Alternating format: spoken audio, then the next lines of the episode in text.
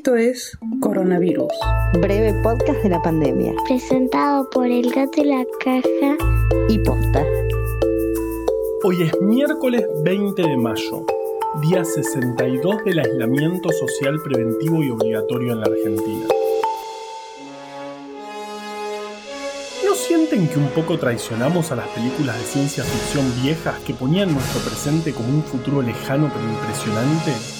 Los autos no vuelan, no nos podemos teletransportar y lo peor de todo, no existen patinetas voladoras. Al menos no que se puedan comprar en la casa skater del barrio. ¡Hola! ¡Hola! ¿Hay alguien en casa, eh? ¡Ay, piensa, McFly! ¡Piensa! Tampoco resolvimos el temita de las máquinas que cobran conciencia y se vuelven asesinas y organizamos una resistencia y luchamos y ganamos, pero solo gracias a otra máquina, que es una máquina del tiempo, y nadie sabe por qué esa máquina no se volvió mala. Bueno, lo que sí tenemos es una pandemia, pero no se parece a la de las películas, por suerte. En las películas las pandemias son mucho más letales y la gente entra en pánico en lugar de quedarse en su casa, tranquis, respetando el aislamiento y escuchando un podcast. I'll be back. Ayer se confirmaron 438 nuevos casos, el número más alto desde que llegó el virus a nuestro país, de los cuales el 51% fueron en Ciudad Autónoma de Buenos Aires, el lugar donde más casos concentrados hay. Sin embargo, hay que analizar tendencias, no mirar el número de un día en particular porque hay muchas variables que pueden hacer que haya más casos un día. No nos alarmemos. En total, ya hay 8.809 confirmados en el país, lo que representa 19,5 casos cada 100.000 habitantes. Ayer fallecieron 10 personas, lo que da un total de 394 y una letalidad del 4,46%. Formosa y Catamarca siguen sin tener casos y las provincias sin casos hace más de dos semanas son Misiones, Jujuy, San Luis, La Pampa, Chubut y Santa Cruz. 161 personas están internadas en terapia intensiva por COVID, una cifra que sigue estable, y casi 3.000 ya se recuperaron.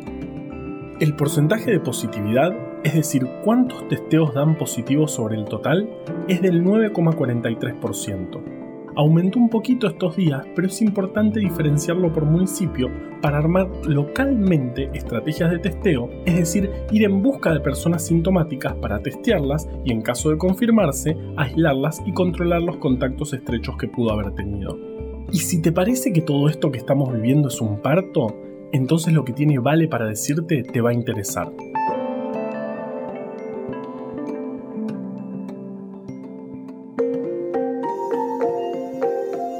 Semana del parto respetado, es importante saber que el coronavirus no es ningún impedimento para que las personas gestantes accedan a sus derechos.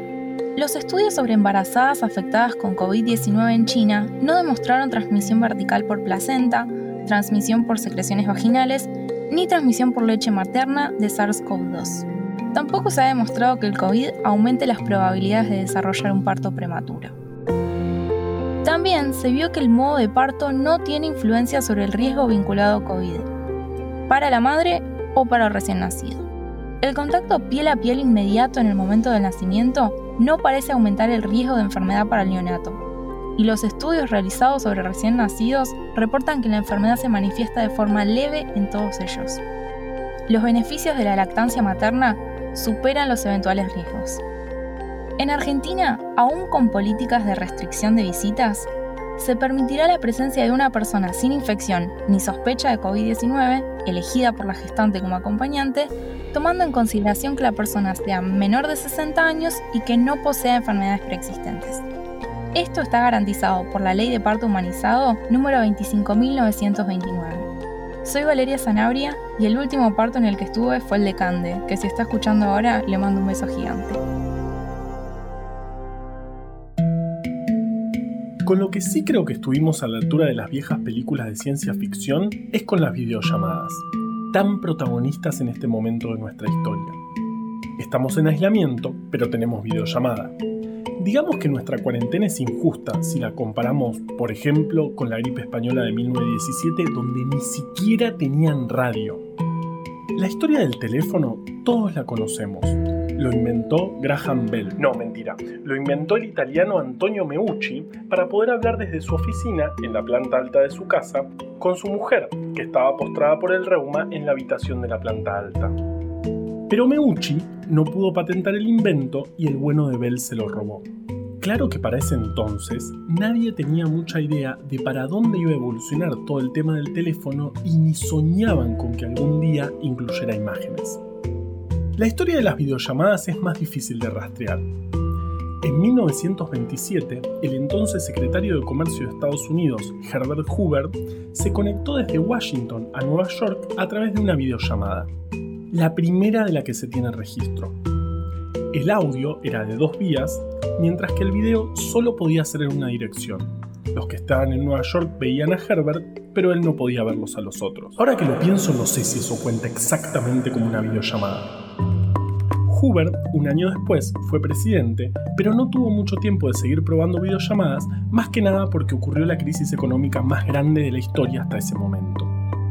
Un tiempo después de la crisis del 30, en la Feria de Nueva York de 1939, ATT promocionó un aparato para hacer videollamadas, pero se trataba de un mero prototipo. Encima, por ese año estalló la Segunda Guerra Mundial, y los esfuerzos tecnológicos se volcaron rápidamente para ahí, por lo que las videollamadas volvieron al largo listado imaginario de cosas que podemos tratar de desarrollar cuando no tengamos que matarnos con otros países. Recién en 1964, en otra feria mundial de Nueva York, los laboratorios Bell mostraron al público el Picture Phone. La primera videollamada, de 10 minutos, la hicieron los ganadores de Mr. and Mrs. America, un programa de propaganda que organizaba el gobierno para incentivar a los ciudadanos a comprar bonos de guerra. De todos modos, el Picture Phone fue un fracaso comercial y dejó de ser vendido poco tiempo después. Hasta entrados los años 2000, distintas compañías seguían presentando prototipos de aparatos para hacer videollamadas que siempre terminaron fracasando. La solución no vino con ningún aparato estrambótico. Simplemente empezamos a usar dispositivos con cámaras incorporadas hasta que la videollamada estuvo ahí, casi como algo natural. La consecuencia obvia de mezclar tantos aparatos en uno. Hoy en día, solo con bajar una aplicación ya podemos estar en una reunión laboral o cenando en familia. Claro que no es lo mismo. Estar en una videollamada requiere más atención que una charla cara a cara. En las videollamadas tenemos que estar más atentos para procesar las señales no verbales, como las expresiones faciales, el tono de la voz y el lenguaje corporal. Y prestar más atención consume mucha energía. Hasta los expertos fueron más allá y le pusieron un nombre, fatiga de Zoom. Igual, la verdadera magia, para mí, siempre va a ser el fax. Ese sí es un invento. Uno pone un papel y sale en otro teléfono en alguna parte del mundo. Son como impresoras, el aparato más maligno del mundo, conectadas entre sí. Dispuestos a dejarte sordo de un pitido si por error llamas alguna línea de fax. Todo el tiempo esclavizándote con la falta de cartucho dejándote ciego mientras tratás de leer lo que salió. Es obvio que cuando la primera máquina cobre conciencia de sí misma y se despierte para iniciar la revolución que acabará con la raza humana, esa máquina va a ser un fax. El teléfono. Está bien. Lo atenderé en la sala. ¡McFly! Pollito-san, konnichiwa.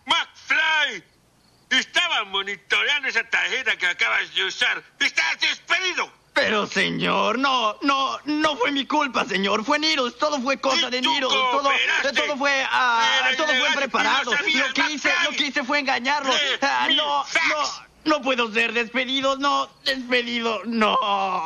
Ah. Despedido, despedido, despedido. Coronavirus. Breve podcast de la pandemia es una producción original del Gato y la Caja junto a Posta. Si vas a compartir un audio, que sea este. A la desinformación le tenemos que ganar en su cancha. Ayudalos a que Breve Podcast llegue a todos lados. Escucha todos los podcasts de Posta en posta.fm. También puedes encontrarlos en Spotify, Apple Podcast y tu app de podcast favorita. En la coordinación general de este podcast estuvo Nahuel Ugacio. Recomienda desde el armario Valeria Sanabria. Producción por Posta, Luciano Banchero y Diego del Agostino. En la edición, Leo Fernández. La identidad visual del podcast es de Belén Kakefuku. Este episodio fue escrito por Juan Cruz Balián, Valeria Sanabria, Ezequiel Calvo, Florencia Fernández Chape y por mí. Yo soy Juan Manuel Carballeda. Gracias a nuestra maravillosa comunidad por interpretar los créditos. Si querés sumarte, manda tu audio al 11 23 92 12 84. 11 23 92 12 84. Quédate en tu casa y nos escuchamos mañana.